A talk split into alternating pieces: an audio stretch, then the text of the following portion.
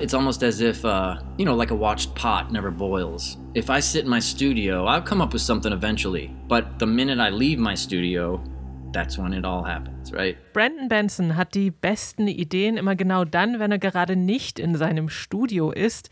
Janik, geht dir das auch so, wenn du Songs schreibst? Äh, Stehst du gerade unter der Dusche? Ich kenne das sehr gut, wenn man sich so an den Schreibtisch setzt und denkt, jetzt äh, schreibe ich irgendwas total Gutes, dann kommt gar nichts. Und sobald man irgendwo im Bus sitzt oder keine Ahnung, dann plötzlich hat man irgendwie Ideen. Also das kann ich äh, gut nachvollziehen. Von Brandon Benson gibt es ein neues Album, das erscheint heute und darüber sprechen wir in unserem wöchentlichen Musikupdate. An den Mikrofonen sind heute Janne Köhler und Anke Behlert. Hallo. Hallo. Keine Angst vor Hits. Neue Musik bei Detektor FM.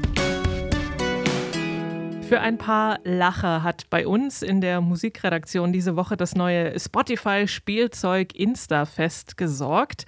Das ist so ein Tool, das aus der eigenen Spotify-Historie ein Festival-Line-up zusammenstellt und dann so präsentiert, wie man das von Festivalplakaten kennt, mit irgendeinem Hintergrund und dann als Headliner ganz groß und dann darunter die mehr oder weniger bekannten anderen Bands, die auch noch spielen.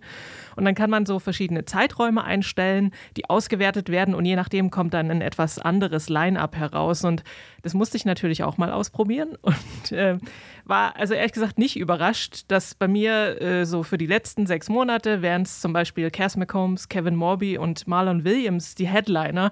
Hast du es mhm. auch ausprobiert, Yannick? Äh, ich habe es nicht ausprobiert, aber äh, ich glaube, bei mir wäre Jean Frusciante äh, ganz oben gewesen. Ich habe nämlich äh, in meinem Spotify Wrapped rausgefunden, dass ich zu dem äh, 1% der treuesten Jean Frusciante-Hörer dieses Jahr gehört habe. Also der war wahrscheinlich Headliner, Rest weiß ich nicht so ganz. Wie immer gilt natürlich, wenn euch Musik gefällt, dann äh, streamt die nicht nur bei dem äh, entsprechenden Anbieter, sondern kauft euch auch Tonträger und eventuell dann vielleicht nicht bei Amazon.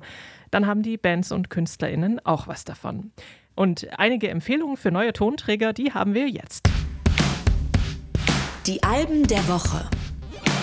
Brandon Benson, den kennt man wahrscheinlich vor allem als Mitglied der Band The Rock on Tours, neben seinem latent zapperlichen Co-Frontmann Jack White.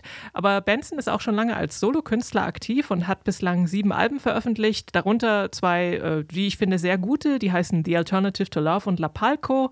Das letzte, Dear Life, das kam 2020 raus und da ging es ihm wie vielen anderen. Er konnte die Songs nicht live spielen und hat stattdessen neue aufgenommen und die erscheinen heute unter dem Titel Low Key. Und dieser Song heißt Whole Lotta Nothing. I got a whole lot of nothing without you. And I can't stop thinking about you. Oh, and it might just be my point of view. It's true, I see the glass half filled and the universe filled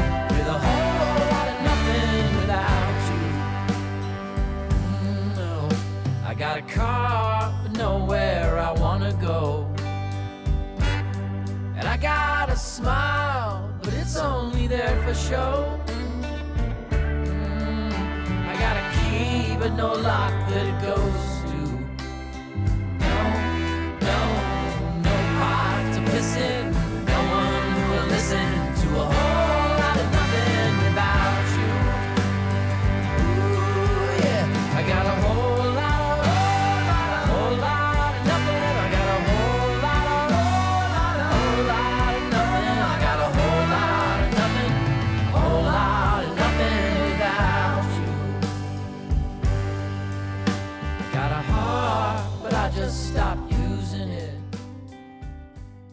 Lotta Nothing von Brandon Benson und seinem neuen Album Low Key.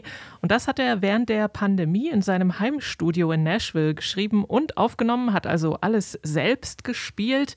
Im ersten Stück Ain't No Good macht er sich so ein bisschen über destruktive Selbstverliebtheit lustig und schielt musikalisch auch so ein bisschen Richtung Hip-Hop.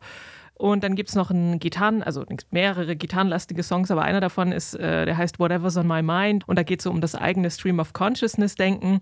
Und äh, die starken Stücke, die klingen so typisch nach Brandon Benson mit eingängigen, schönen Gitarrenpop-Melodien, auch mal wie hier gerade gehört mit einem Bläsersatz.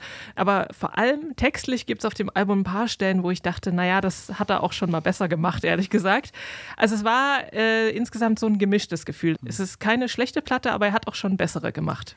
Ja, ich bin äh, ehrlich gesagt auch nicht so warm geworden mit der Platte. Also äh, das, was du meinst, textlich fand ich es auch manchmal äh, ja irgendwie so alle so ein bisschen cheesy, einfach so diese ganzen äh, Romantic äh, Rocksong äh, Gemeinplätze mitgenommen. Ähm, ich kannte ihn tatsächlich vorher nicht äh, und ich habe auch dann jetzt erst ähm, gecheckt, dass er der andere Typ quasi von The Raconteurs ist, die ich äh, sehr gut finde. Deswegen äh, war ich eigentlich sehr gespannt darauf, aber ja, irgendwie war mir so der ganze Sound, also nicht nur die Texte, alles so ein bisschen zu abgedroschen so. Oder ist ja schon so das, was äh, die Raconteurs auch so ein bisschen machen, so dieser Blues- und Folk-inspirierte Indie-Rock, aber irgendwie da funktioniert es richtig gut, finde ich, bei den Raconteurs. Die haben einfach echt starke Songs und einen guten Sound und hier ja, hat mir irgendwie so ein bisschen was gefehlt, was das Ganze so, so das gewisse Etwas, was es so ein bisschen interessant macht oder abhebt, so im Sound oder textlich oder Songwriting. Also, ja, äh, klingt jetzt ein bisschen hart, aber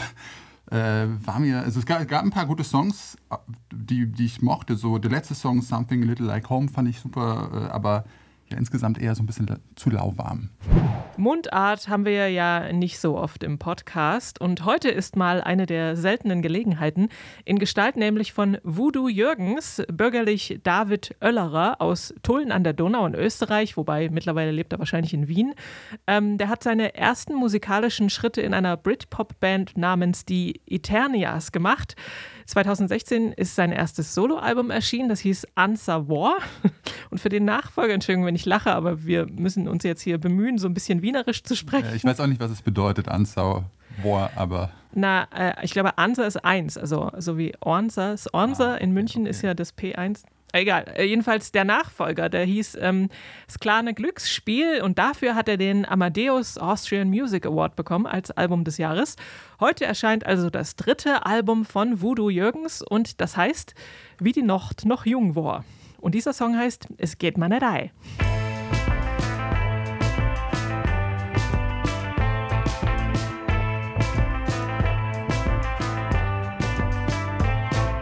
Sie sucht es weiter,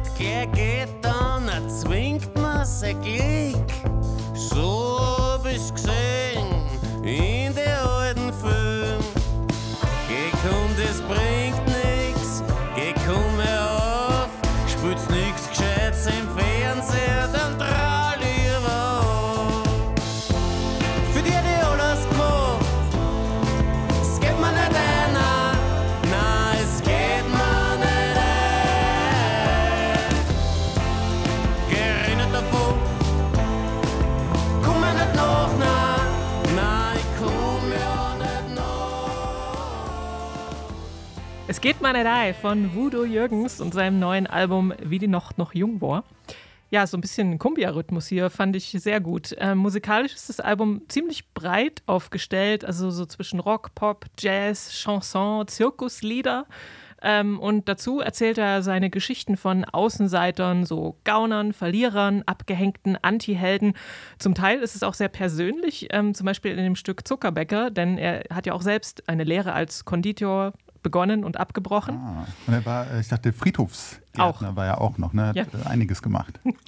Auf jeden Fall eine interessante Vita hier. Das gefällt mir sehr gut und ich mag vor allem dieses melancholisch äh, sehr. Und obwohl die Texte für den gemeinen Piefke so ein bisschen schwer zu verstehen, zu verstehen sind manchmal, aber wenn man sie liest, dann, dann wird es klarer, glaube ja, ich habe auch immer nur die Hälfte von dem verstanden, was er so gesungen hat, aber äh, es war dann auch gar nicht so wichtig. Also ich finde schon allein äh, dieser Dialekt äh, finde ich schon so charmant, da muss äh, sonst gar nicht mehr so viel passieren. Ich weiß gar nicht, ist das, weißt du, was das ist? So wienerisch oder irgendwas? Äh. Nee, also kann ich jetzt auch nicht so genau sagen. Okay, na, ist auch nicht so wichtig. Ich finde auf alle Fälle das schon äh, äh, sehr charmant. Und äh, das, was ich verstanden habe von den Texten, das war auch einfach sehr witzig. Also, was du meinst, steckt einfach so ein äh, total toller Humor in dieser Platte. Ähm, und es ist ja auch alles so ein bisschen, auch so der Sound von der Band so ein bisschen schräg und es rumpelt und holpert alles wie so ein bisschen einmal durch den Leierkasten gezogen. Äh, wirkt auch so ein bisschen aus der Zeit gefallen. Ja, es vermittelt einem äh, irgendwie so ein Gefühl, als ob man so in so einer Ur-Wiener Kneipe sitzt, wo alles so verraucht ist, die so ein bisschen von der Zeit vergessen ist und da spielt dann diese Band, weil das auch so äh, fast so ein Live-Sound eingefangen wurde. Dann gibt es ja auch, also fast hatte ich manchmal das Gefühl, man hört so den, den Holzboden knarzen und so Gespräche vom Nebentisch und dann gibt es so diesen Song Horber Preis. Habe ich mal versucht, mein, mein äh, Wienerisch, äh, wo dann auch noch so ein Lachchor Ja. dazu kommt. Das fand ich äh, wirklich total gut. Ich habe keinerlei kulturelle oder nationale Identität und ich glaube, dass ich mich in diesem Mangel an die Musik geklammert habe wie ein Leuchtturm im Nebel. Das sagt Mynolia, das ist eine junge Künstlerin, die in Berlin lebt, aber auf der ganzen Welt aufgewachsen ist, zum Beispiel in Neuseeland, Indien und auch in Kanada. Sie hat äh, musikalisch schon mit Naima Husseini und Me and My Drummer zusammengespielt und heute erscheint ihr Debütalbum All Things Heavy heißt das, mit Songs zwischen Dark Folk und Dream Pop und wir hören rein in das Stück Gold Rush. I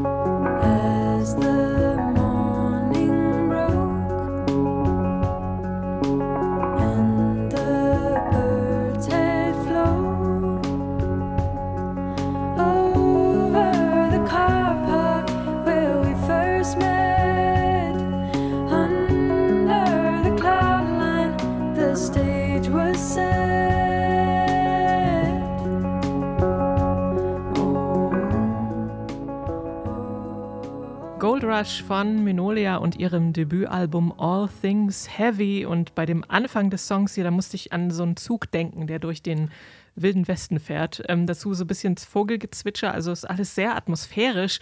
Auch der Rest des Albums ist durchaus atmosphärisch, meist eher wie so ein, also mir kommt da so das Bild des dunkelblauen Teppichs vor, äh, vor Augen oder des Vorhangs oder so. Wir haben hier dunkelblaue Vorhänge, vielleicht deswegen gerade. Ah ja, Ähm, da schaue ich natürlich nicht in die Richtung, stimmt. aber du siehst sie. aus Gitarre, dezenten Beats und ihren auch zum Teil eigenen, also Background-Vocals. Und dazu singt sie davon, wie es sich anfühlt, rückwärts durch den Nebel zu laufen oder vom Gefühl der Einsamkeit. Und ähm, am Ende hier dieses Songs, den wir gerade gehört haben, Gold Rush, da gibt es noch so ein bisschen so einen Piano-Part. Aber ansonsten klingt es alles relativ ähnlich, aber es ist trotzdem nicht monoton, muss ich sagen, fand ich. Also, und ich fand auch, dass Dark Folk schon eine sehr treffende Bezeichnung ist für ihre Musik.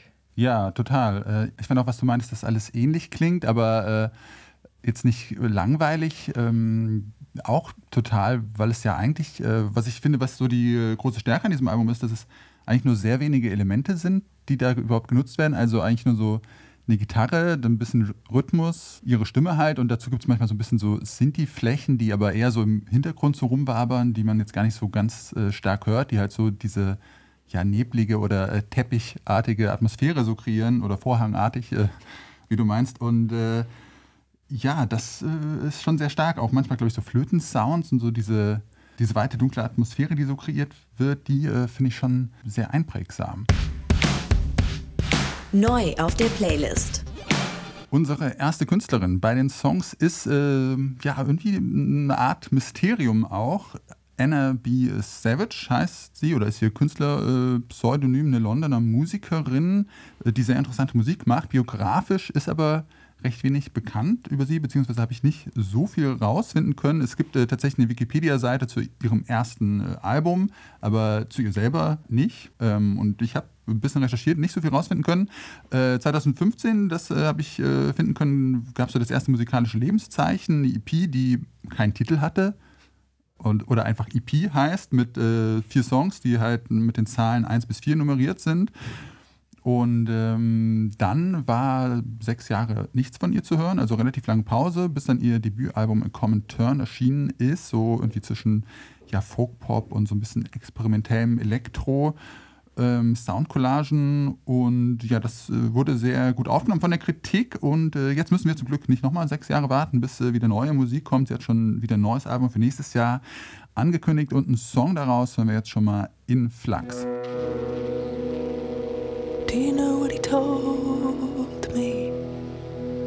Said he was angry. Mm.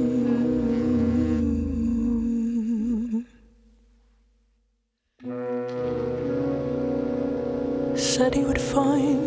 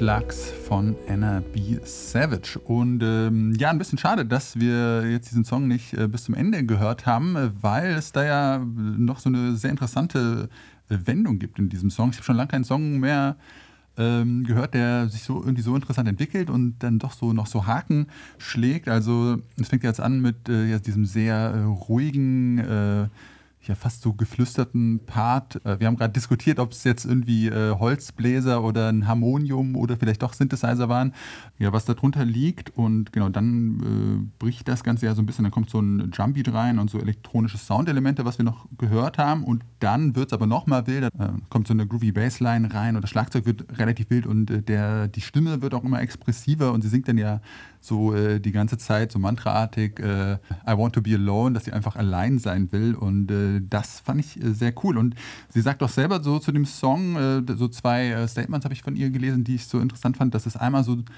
dieser Song so zwei scheinbar unvereinbare Seiten ihrer Persönlichkeit widerspiegeln soll, also so diesen verletzlichen, nach in sich gekehrten Teil, aber auch so den selbstsicheren, expressiven Teil, die, es, die sie so beide hat und die so miteinander irgendwie in Kontrast stehen, aber die auch einfach beide da sein dürfen, ihrer Meinung nach.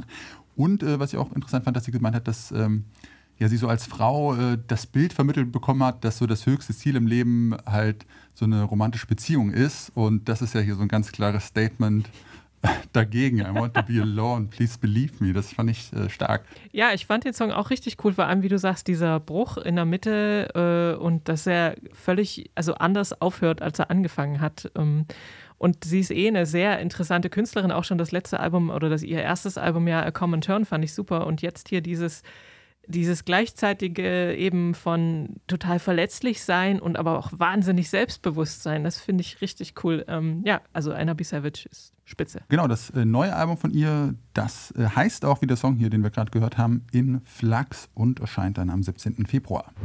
Wir bleiben in Großbritannien, haben jetzt eine Band aus Brighton, äh, The Goat Team, in den 2000ern ursprünglich gar nicht als Band gestartet, sondern als Soloprojekt von Ian Parton und der wollte ähm, irgendwie so Sonic Youth-mäßige Gitarren mit Cheerleader-Gesängen, Bollywood-Soundtrack, Samples, Hip-Hop und Elektro mischen. Das klingt Interessant. Sehr, sehr wild auf alle Fälle und so klingt die Band dann ja auch.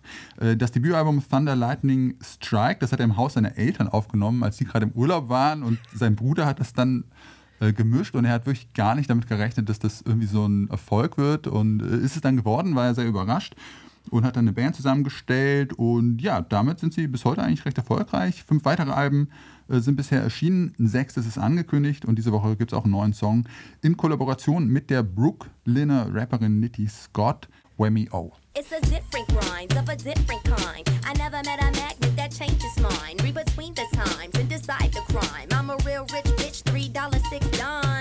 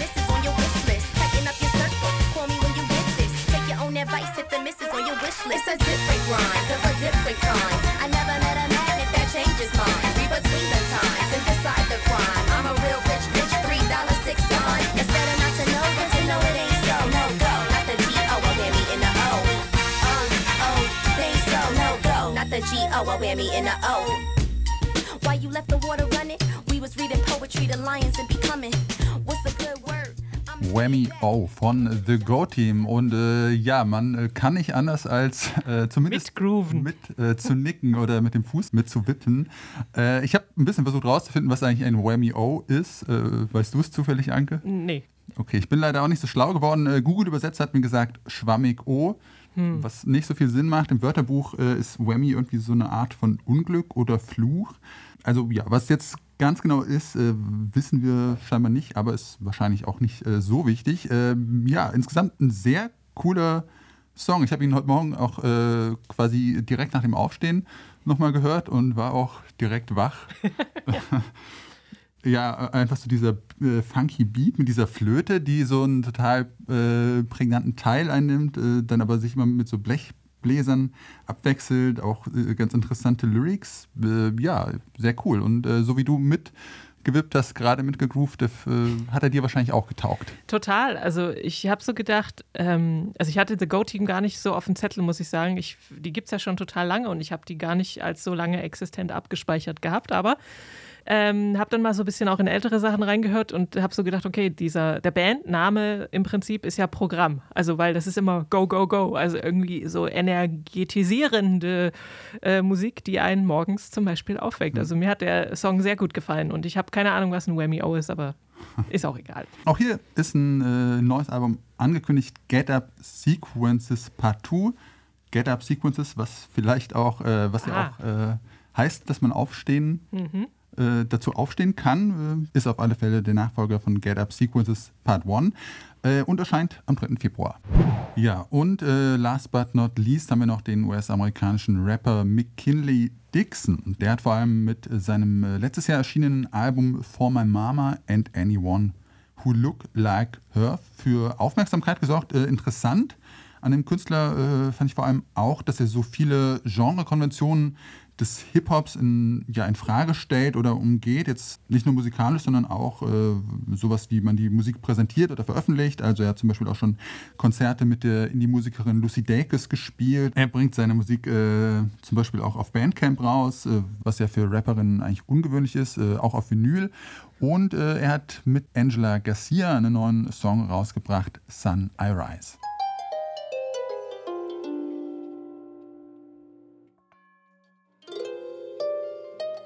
How I coulda underestimated, sun. How I coulda been so blind from the light that it brung. Eyes once wide, now seemingly white from the fun. Blindly staring at the beauty, whisper what I become. I'm feeling for that fleeting feeling of warmth. I ain't mad, she ain't shared. Yes, Paul for the course. All my niggas get their language directly from source, so we grip everything the light touch directly from porch. And pull it closer.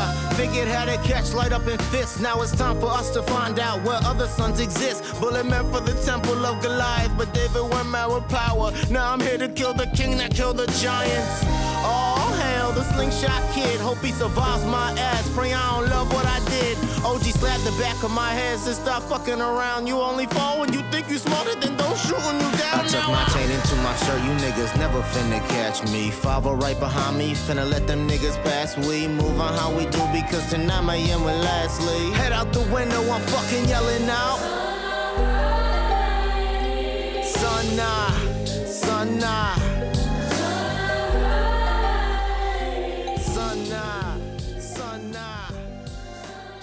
Sun I Rise von McKinley Dixon und Angela Garcia. Und äh, dieser Song, der ist äh, ja so von äh, griechischer Mythologie vor allem inspiriert. Also die Geschichte des Ikarus, die äh, wahrscheinlich bekannt ist, oder? Das ist der, der zu nah an der Sonne geflogen ist. Und Genau. dann sind die Flügel geschmolzen, dann ist er abgestürzt. Ins Meer. Also genau. der, der Wachs, der, der die Flügel zusammen. Naja, genau, der. Genau. Ja, sind wir, ist wahrscheinlich dem, äh, den meisten bekannt. Und ähm, ja, Dixon sagt, dass er so eine Geschichte erzählen wollte von jemandem, der irgendwie so eine Mischung aus Ikarus und König Midas ist. Also derjenige Midas, der äh, wollte, dass alles, was er anfasst, zu Gold wird, was auch passiert ist. Und dann wäre er fast verhungert. Also genau, beides ja so Figuren, die irgendwie so Gier oder Hochmut darstellen und die Folgen, die das haben kann. Und genau darum geht es ja auch so im ersten Teil um jemanden, der irgendwie immer näher an die Sonne ran will und irgendwie das Licht, das Sonnenlicht für sich haben will. Äh, pull it closer, figured out how to catch light up in fist, also wie man das Sonnenlicht irgendwie in seine Hände bekommt. Und äh, da gibt es auch dann wieder so ein bisschen einen Bruch oder einen zweiten Teil auf alle Fälle, der dann quasi die Zeit nach dem Fall, äh, zumindest habe ich das so verstanden, erzählt, äh, der so mit der Frage nach Vergebung anfängt. I'm asking, please forgive for what I did when the world was on my shoulders. Ja, interessanter Track, so auch textlich. Es kommt dann ja noch, auch noch mehr Mythologie oder so Referenzen äh, vor. So die Legende von äh, David und Goliath aus der Bibel wird irgendwie auch noch eingebaut. Und das fand ich irgendwie so ganz interessant, so diese ganzen mythologischen äh, Referenzen, aber dann in so ein Alltagsleben Hm. äh, so einzuweben. Inhaltlich bin ich da nicht so stark eingetaucht, aber die Musik hat mir auch ganz gut gefallen. Also dieses Harfen-Intro zum Beispiel, das hat man ja jetzt auch bei Rap nicht so häufig. Und generell dieses sehr opulente Arrangement mit Streichern und das, diesem Background-Gesang von Angelica Garcia. Also hat man, äh, also ja, das, das ist eine Art des Hip-Hop oder der, der musikalischen Umsetzung, die mir echt gut gefällt. Mhm. Ja, das ist wahrscheinlich auch so wieder sein äh, aus diesen Genre-Konventionen rausbrechen, was er irgendwie ganz gut kann. Und diese Hook Sun Eye Rise äh, ist mir auf alle Fälle auch hängen geblieben. Popschnipsel. Der Musikmarkt scheint sich nur schwer von der Corona-Pandemie zu erholen. Auf die eine Krise ist direkt die nächste gefolgt. Inflation und Energiekrise führen zu gestiegenen Kosten und dazu, dass zum Beispiel viele Touren derzeit abgesagt werden. Und das ist in Zeiten des Musikstreamings besonders bitter, denn Konzerte zu spielen ist ja immer noch eine, wenn nicht gar die wichtigste Einnahmequelle für Künstlerinnen und Künstler. Und auch der Merchandise-Verkauf spielt dabei keine unerhebliche Rolle. Vielleicht geht es euch ja auch so auf Konzerten wie uns. Man kauft nach der Show noch etwas, um die Band oder die Künstler eben, eben zu unterstützen. Ein T-Shirt, Socken, eine Kassette, was auch immer sie halt gerade so Schönes dabei haben. Aber wie kann man sich eigentlich sicher sein, dass die Einnahmen dann direkt auch bei den Bands landen? Und wir sind da hellhörig geworden, weil in Großbritannien und in den USA dieses Jahr Initiativen gestartet wurden, die sich dagegen wehren, dass Venues einen Anteil des Merch-Verkaufs für sich abzweigen, die sogenannten Merch-Cuts. Und ähm, unsere Kollegin Jessie hat dazu recherchiert und kann uns ein bisschen mehr verraten. Hallo Jessie. Hello. Worum geht es denn bei den Initiativen? Ja, du hast es gerade schon gesagt, es geht um den sogenannten Merch Cut. Das heißt, wenn Veranstaltungsorte oder auch Festivals einen Anteil an den Merch-Gewinnen der KünstlerInnen äh, einbehalten wollen oder auch fordern. Und in England ähm, wurde dieses Thema dieses Jahr ziemlich viel diskutiert. Dort leidet die Musikbranche ja seit dem Brexit nochmal ganz besonders. Und die KünstlerInnen und Künstler beschweren sich dort, dass die Venues teilweise wirklich zwischen 15 und 35 Prozent Anteil an den Merch-Einnahmen der KünstlerInnen äh, haben wollen. Und der britische Musiker Tim Burgess, der hat dann auf äh, Twitter das Ganze so ein bisschen ins Rollen gebracht. Ich glaube, das war auch schon im Januar. Und die Featured Artists Coalition, das ist so ein Zusammenschluss von Indie-KünstlerInnen, hat dann die Initiative 100% Venues ähm, gegründet. Dieser Kampagne haben sich in England dann über 400 Clubs und Veranstaltungsorte angeschlossen. Es gibt sogar ein öffentliches Google Docs und da kann man äh, gucken, ja, welche Venues da mitmachen bei dieser Initiative.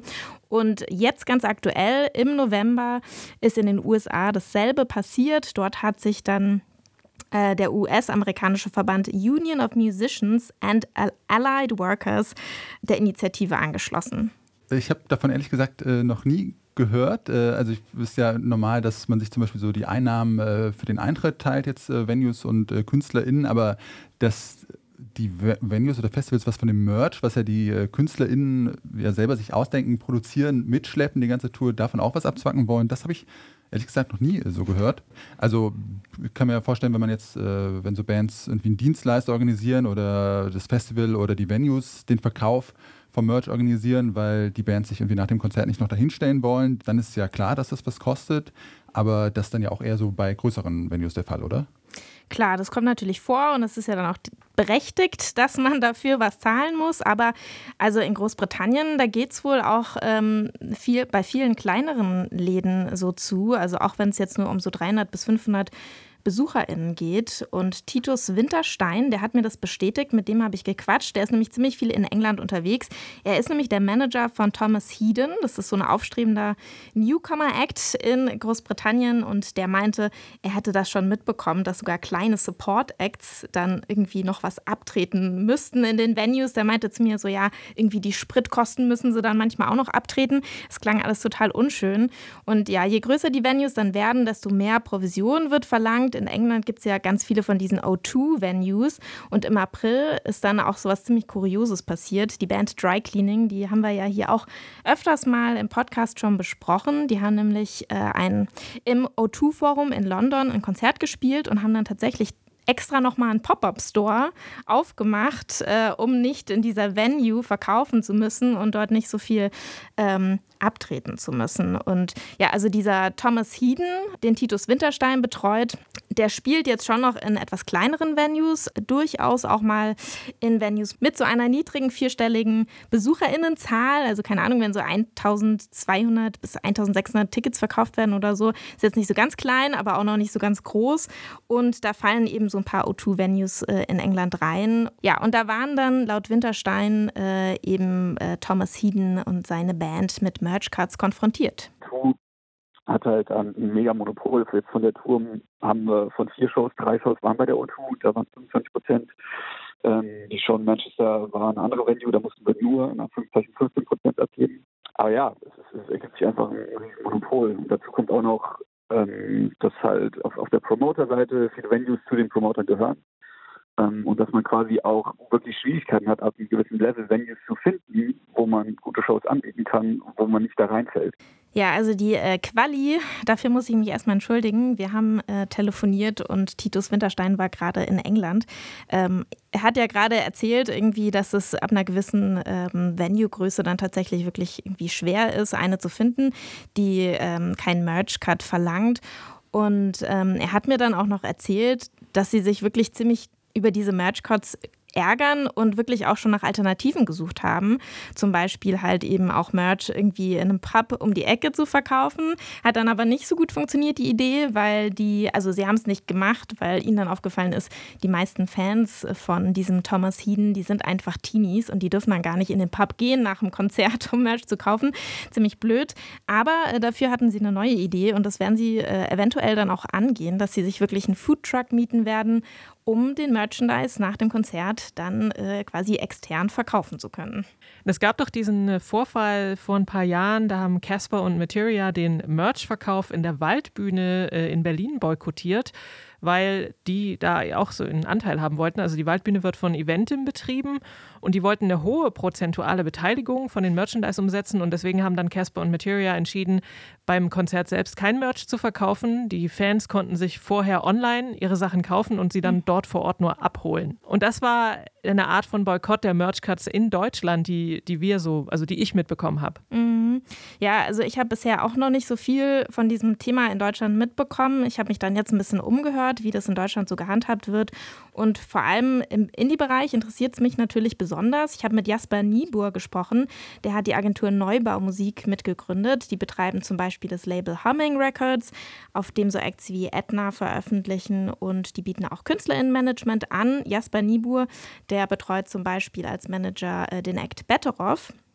Und der spielt Venues so in einer Größe zwischen 500 und ja, 1500 Personen Kapazität und ja, hat mir das erzählt. In genau der Größenordnung ist es tatsächlich eben auch so, ähm, das ist, gilt nicht für alle Clubs, ähm, aber doch eben für vereinzelt dann äh, einige, dass gerne entweder eine, eine Flat Fee, also ein, ein Pauschalbetrag für die Erlaubnis des Merch-Verkaufs äh, an das Venue gezahlt werden muss oder aber sogar eine Commission, also eine prozentuale Beteiligung am Umsatz des Merches ähm, fällig wird. Auch wenn die KünstlerInnen die VerkäuferInnen selber stellen? Ja, äh, leider schon. Und da ist natürlich auch so ein bisschen äh, nicht das Problem, denke ich, im Kern. Ähm, ich finde, es sind unterschiedliche Dinge, ob man sich beispielsweise ein Festival anschaut, denn auch da ist es üblich, dass man eine Commission an die Festivalveranstalter abtritt. Dort wird aber eben auch ein Stand errichtet. Dort ist auch Personal vom Festival, was den Merch dort verkauft. Also ne, das ist jetzt ein bisschen ein anderer, Mhm. ein anderer Modus, äh, wo ich das auch völlig nachvollziehbar finde oder nachvollziehbarer finde, dass diese Leistung irgendwie äh, entsprechend ja, be- belohnt bzw. entlohnt werden muss. Aber zurück zu einer Frage, ja, auch wenn wir dort unsere eigenen MerchandiserInnen mitbringen, dann ähm, ist es so, selbst auch wenn sie dort nicht einen Abend frei kriegen, sondern weiterhin ihrer Arbeit nachgehen, äh, wird eben ein Teilbetrag an das, an das Venue abgetreten. Ja, okay, also das, was er meint, wenn so das Festival oder die Venue jetzt äh, das, den Verkauf organisiert, kann ich es wie gesagt voll verstehen. Aber wenn jetzt sich irgendwie die Band selber nach dem Konzert dahinstellt und das verkauft, was sie die ganze Tour äh, mitschleppen, ähm, dann, also was sind dann die Begründungen, da jetzt äh, noch Geld von haben zu wollen? Ja, äh, gute Frage. Habe ich auch gefragt. Also häufig scheint die Begründung wohl zu sein, dass es irgendwie schon immer so war, dass es irgendwie gang und gäbe ist. Aber natürlich auch, dass gerade jetzt in diesen harten Zeiten äh, auch Venues sich freuen, wenn ihre Miete, ihre Mietkosten querfinanziert werden. Das ist natürlich irgendwie so ein bisschen, ja, shabby Argument, würde ich sagen, weil auch bei Künstlerinnen und Künstlern steigen ja gerade die Kosten. Und außerdem könnte die Band ja dann sagen, okay, dann gebt uns auch was von, der, von den Bareinnahmen ab, denn wir sorgen ja daf- dafür, dass hier überhaupt Leute herkommen. Genau, ja, genau dieses Beispiel hat Nibor auch gebracht und er meinte auch, dass ähm, ja, dass es auch wirklich ziemlich unterschiedlich gehalten würde in Deutschland. Also es ist sehr unterschiedlich von Venue zu Venue, auch bei den kleineren. Das Thema Merchcards äh, begegnet einem dann, wie gesagt, eben eher bei so einer ein bisschen größeren Größe, ab so 1000 BesucherInnen aufwärts. Er meinte auch, häufig bieten so kleinere Veranstaltungsorte dann auch kleineren Acts äh, eher freundlichere Deals an. Also irgendwie so Tauschhandel, dass man sagt, okay, ihr verkauft hier irgendwie den Merch bei uns im Laden. Äh, dafür hätten wir dann auch gerne noch ein T-Shirt und eine Platte, die ihr uns einfach da lasst. Aber dafür müsst ihr jetzt nicht nochmal extra was zahlen.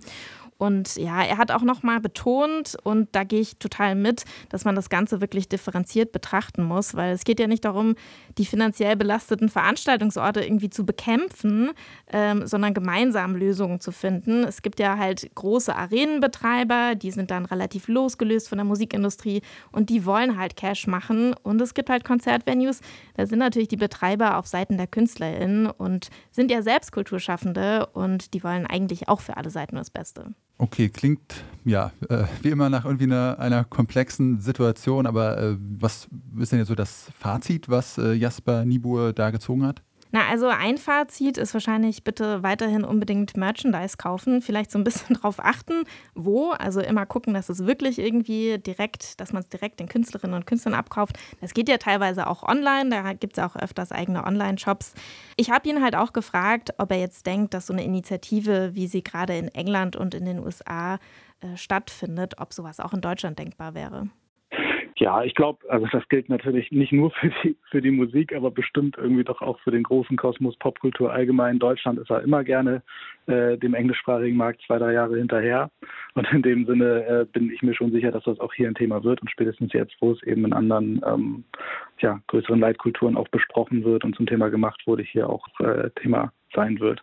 Ähm, es ist ein Problem auf jeden Fall und gleichzeitig denke ich, ist es auch fair zu sagen, dass eben alle miteinander in einer Industrie, die oftmals irgendwie auf ja, wackeligen Beinen steht, äh, natürlich irgendwie auch schauen, wie und wo sie bleiben. Ähm, deswegen, ich finde es, ich finde es schwierig, äh, da grundsätzlich alle Venue-Besitzer jetzt über einen Kamm zu scheren, zu sagen, es ist ein grundsätzlich ein Unding, man muss das differenziert betrachten. Ähm, es ist eben was anderes, ob einfach nur abgecasht wird oder Personal bereitgestellt wird oder wir über ein Festival sprechen etc. Aber ähm, auf jeden Fall ist das ein Umstand, den es zu durchleuchten gilt und vor allen Dingen glaube ich, ist es für den Endkonsumenten eben wichtig zu wissen, dass da, dass da teilweise ja, größere Beträge dann eben auch an den Veranstalter beziehungsweise das Venue abgetreten wird. Und im, im, Endeffekt ist es natürlich wiederum ein Dilemma, in dem sich dann der Künstler und die Künstlerin wiederfindet, denn dort, wo entsprechende Fees abgetreten werden müssen, führt das natürlich eigentlich auch wieder dazu oder muss es in Konsequenz dazu führen, dass die Preise am Merchstand erhöht werden müssen, als dass dann wiederum die Produktionskosten, die Versandkosten,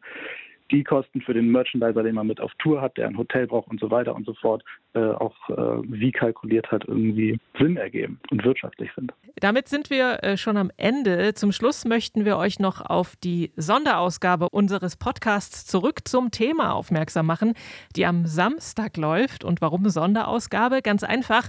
Am Wochenende feiert Detektor FM seinen 13. Geburtstag und im Podcast schauen dann die Detektor-Gründer Gregor Schenk und Christian Bollert zusammen mit dir, Jesse, zurück auf die vergangenen 13 Jahre und da war ja einiges los. Und ja, damit sind wir am Ende der letzten regulären Ausgabe von Keine Angst vor Hits für 2022 angekommen. Nächste Woche schauen wir dann von der Musikredaktion auch ein bisschen zurück auf das Jahr und sprechen über Platten, die uns besonders am Herzen liegen. Und in der Woche drauf gibt es dann noch ein paar hotte Tipps für eure Weihnachtsplaylists von uns. Für heute verabschieden sich Janik Köhler, Jesse Hughes und Anke Behlert. Lasst euch gut gehen. Keine Angst vor Hits. Neue Musik bei Detektor FM.